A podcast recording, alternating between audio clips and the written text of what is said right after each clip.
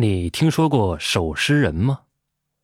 所谓守尸人，顾名思义，就是看守尸体的。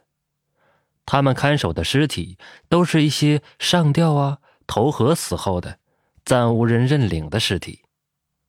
为什么要看守这些尸体呢？那就是诈尸。人们怕那些尸体乱走，就专门派人彻夜看守，直到家人找来为死者下葬。有位世代相传的守尸人，村里人都称他为老王。守尸这行当是从他祖上就传下来的，到他这里不知传了多少代。某一天，村头的小河边有个外乡人在一棵歪脖大树上吊死了，是个书生，二十多岁的年纪。村民猜测，一定是因为这次的乡试不中，一时想不开，才寻了短见。村里人都不认识这个吊死的年轻人，不知道他家住在何处，就决定先让老王守着尸体，一边遣人去邻近的村子打听，待寻到他的家人，为他安坟立碑，入土为安。是夜，老王一个人坐在年轻人上吊的柳树旁，一张小圆桌，一个小方凳，一壶小酒，几壶小菜，都是老王必备的行头。一来为了驱驱夜里的寒气，二来为了提神，因为守尸人是彻夜不能睡的，要一直看着尸体，直到天亮。老王喝了几盅酒，吃了几口菜，不觉得打起了瞌睡，因为昨晚跟邻乡的几个人赌骰子，点子背，输了几两银子。老王一夜没睡不说，白天是越想越窝火。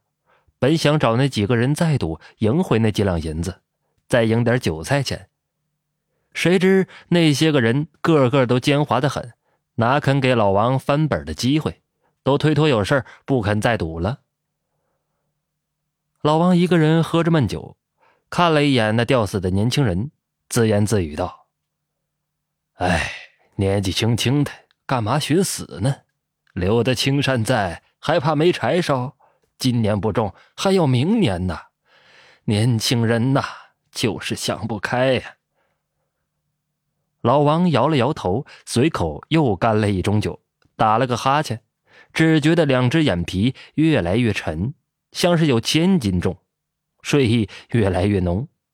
老王实在是挺不住了，想眯一会儿，又怕这书生自己下来走了，就从怀兜里摸出一截熏香，点着了。插到书生的衣袖里，这样一来，尸体一旦离开原地，因为熏香燃着后有亮光，在黑夜里极是明显。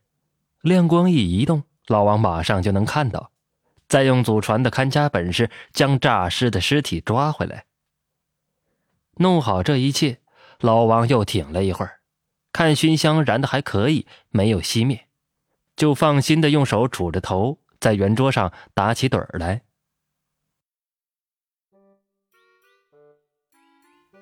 夜里静悄悄的，河边的小路上，一个喝得醉醺醺的汉子摇摇晃晃的向老王这边走来。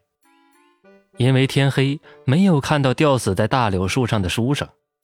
醉汉走了几步，突然想吸烟，从兜里掏出烟来，却怎么也找不到火，正被烟瘾弄得难受。忽见前方不远处有火光，醉汉心想。嘿，这兄弟知道我要吸烟，点着火等我呢。醉汉摇晃着向火光走去，因为喝得太醉，直到走到那书生的身旁，也没看清楚这是一个吊死的人。老，呃，老老兄，借你的火试试。醉汉打着饱嗝说道。等了一会儿，见他不应声，醉汉心想：得。我自己动手吧。于是伸手去摸那火光，拿过来点着手里的烟，吸了起来。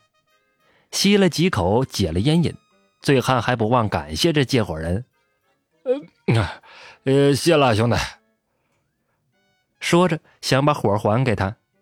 见他还没反应，醉汉觉得奇怪，借着火光凑到书生面前，想看看他。这一看不要紧，顿时把醉汉的酒劲儿吓醒了一半。只见书生脸色惨白，舌头伸出来老长，从嘴里耷了下来，眼睛向上翻着，只剩白色的眼白，样子很是吓人。醉汉倒吸了一口凉气，只觉得腿肚子打飘，想跑却使不上力，想喊张了张嘴，却发不出一点声音。醉汉吓得一下子蹲在地上，顺着地往前爬，一步两步。睡得正熟的老王听到了动静，睁眼一看，那熏香的亮光正在地上慢慢移动呢。老王心想：“哟，行啊，你小子死了都不老实，看我把你抓回来！”说着，老王快步走到醉汉身后，猛拍醉汉的肩膀，大喝一声：“你小子往哪里走？给老子回来！”这一拍可好，那醉汉以为是刚才那吊死鬼来抓他，当场就给吓晕了过去。老王提着醉汉走到柳树下，想把尸体再挂上去，可到树下一瞧，哎，这咋还有一个呢？今天的故事就为您讲到这里。正所谓是酒要少吃，事要多知。你看，这喝了酒多误事儿啊！